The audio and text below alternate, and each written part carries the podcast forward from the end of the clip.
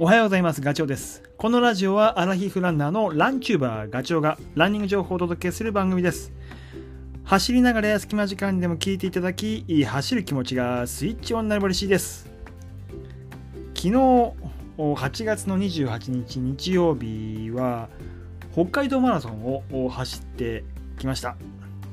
3年ぶりの開催だったと思います。で、去年はね、あの東京オリンピックのマラソンの種目が北海道で行われてでそのコースを一部使った感じ。前回僕3年前出てるんですけどその時とねコースが少し変わっていました。いわゆる、えっと、レガシーを活用してると。引き継いでるっていうそんな言い方をしてたかな。アナウンスでは。でちなみにそう、えーと、北海道マラソン4回走っていて今回5回目。だからどんだけ辛いかはねよく分かってます。夏のマラソンの辛さ、えー、大会の概要を言うとねスタート場所はあ大通公園ですね。えっと時間が8時30分スタート。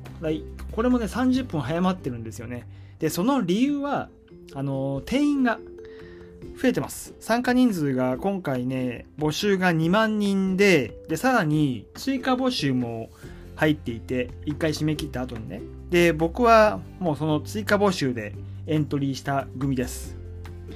で、制限時間も人数が増えたことで、6時間に、あの1時間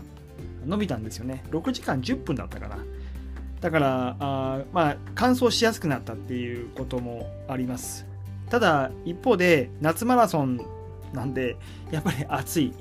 北海道といええーとね、スタートの時24度湿度が70%まあコンディションとして悪くなかったけどやっぱりね そうは言っても、あのー、走ってるとね、えー、汗も大量にかくし湿度が高いっていうことはそんだけ発汗もするので辛いっす。っていうことで給水所はね多いです。えっと、全部で18箇所かなあるんですよ。で、それ以外に、あの、今回、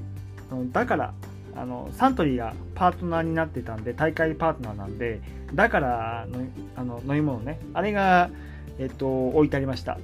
全部じゃなかったけど、12箇所かな ?12 箇所にあったって書いてありますね。はい、書いてあります。で、あと、スポンジで水を含ませてあって、それをこう、服だとか、なんかこう頭から、えー、スポンジをこう何？絞って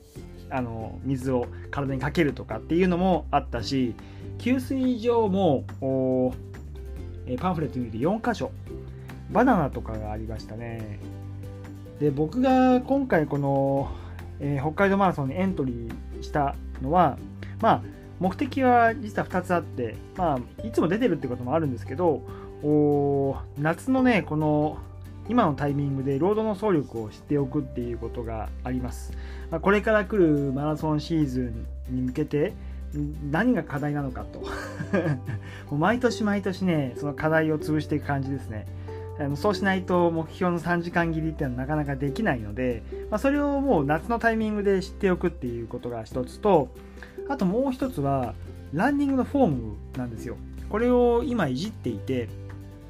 これがあの体に染み込むかどうか染み込んでるかどうかっていう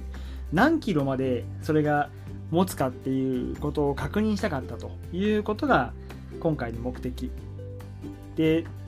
だからタイムはそんなに正直意識はしてなくて、えー、結果がついてくればいいかなっていうぐらいの程度です。で多分ねタイム狙っても本当この北海道マラソンってもう僕暑さに弱いってこともあってタイム出ないんですよ。大体今一生懸命もう本当走ったとしても、えーと、いつもよりも10分15分遅くなることは目に見えていたから、まあ、それはそれで仕方ないかななんていうふうには思っていた。だからその目的を持たないとちょっとあんまりねあの意味意味がないって言ってあれだけどあのせっかく北海道まで来るんだったらその、えーと、何かしらのねあの収穫を得て帰りたいなっていうのはありました。で飛行機を取って切符取って予定通りに着いて でねそう、えー、と前日にゼッケンもらいに行く。そのために自分の情報をあの確認していたらもうこのタイミングで知ったんだけど自分のスタート順えー、愛って書いてあったんですよ。愛って。で、エントリーした時に、あの大概は何分ぐらいでゴールしますかっていう入力するところがあるじゃないですか。で、僕ね、2時間59分59秒ってあの入力したの覚えてるんですよ。なんだけど、追加募集だから、それはちょっと置いてかれちゃって、もう、えっ、ー、と、愛、えー、並び順で言うと A, B, C, D, E, F, G, H, I 最終グループでした。マジかと。だから3箇所の T シャツもね、えっ、と、M サイズで入力したんだけど、多分在庫の関係だと思うんだけど、L サイズになってました。まあ、これはしょうがねえなと。それした時ね、正直あの、へこんだんですけど、せっかく北海道まで来て走るのになーって。で、ただ、まあ、ゼッケンをもらって、その番号が僕は1万7010番だったんで、おお、1万7000人も前にいるのかって思って、まあ、どれだけ、あのま、まくれるか、抜けるかっていう、そういうことがなんか頭に浮かんで、ちょっとやってみようかなって。何人抜けるのかなって。何グループまで行くことができるのかなって。それをモチベーションにしようっていうふうに思い当日スタートラインに向かった感じですね。でもね実際その愛の スタート場所ってもうこれでもかぐらい遠いんですよ。大通公園の端っこの方。わここからかって。であの僕過去には並んでる時には A とか B だったんで時計台のカウントダウンも見えるし時計台でカウントダウンするんですよ1分前から。あと合法もそのピストルの音が聞こえてくるからよしって思うんだけど今回の愛はね全く時計台も見えないし、えーと、スタートのその合法はスピーカーから聞こえてくるっていうね。まあ本当にあっ後ろの方ってこんな感じなんだっていうことをすごくあの知ることができたです。まあこういうなんだろうな、えーと、いつもこうガチでタイムを狙う時には前の方に並ばなきゃいかんと、えー、そうしないとやっぱりタイム狙えないって事実なんでサブ3狙う時には当然だけどもうできる限り前の方に行くけど今回はもう本当に最終のグループだったからこういう感じなんだっていうのを知ることができたのはすごくまあ言い方としてあれだけど良かったかなと いうことは思いました。なんかねあの周りにいる人たちの会会話も、えーと、初めてフルマラソン走るとかねあと感想を狙ってとかあのそのお友達っていうか友人同士でこう握手をしてる姿とか見たらなんかねそう思ったのはいつもこうタイムばっかり僕狙って、えー、並んでどういう風に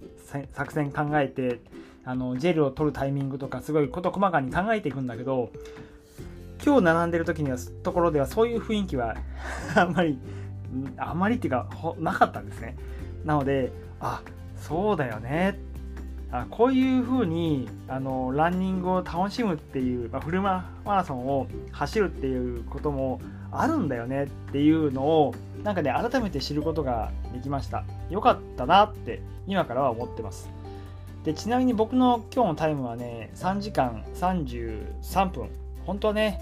ネットタイム合法が鳴ったじゃなくて、えーと、スタートラインを切ってから あの3.5は切りたかったんですよ3時間半は。だけど、まあ、力不足っていうのもあるし、まあ、あと15キロぐらいまではね全然スピードを上げられなくてあの人を避けながら行く感じだったんでまあ普通に走れるようになったのは20キロ過ぎぐらいかな。まあ、だけどその20キロ過ぎた時から4分30でスピード上げようと思ったけどついていかなかったことはもう自分の力不足だということはあるんでまあ、うんまあ、ある意味課題もそういう後半にスピードが落ちるっていう課題も見つかったし、まあ良かったかなと。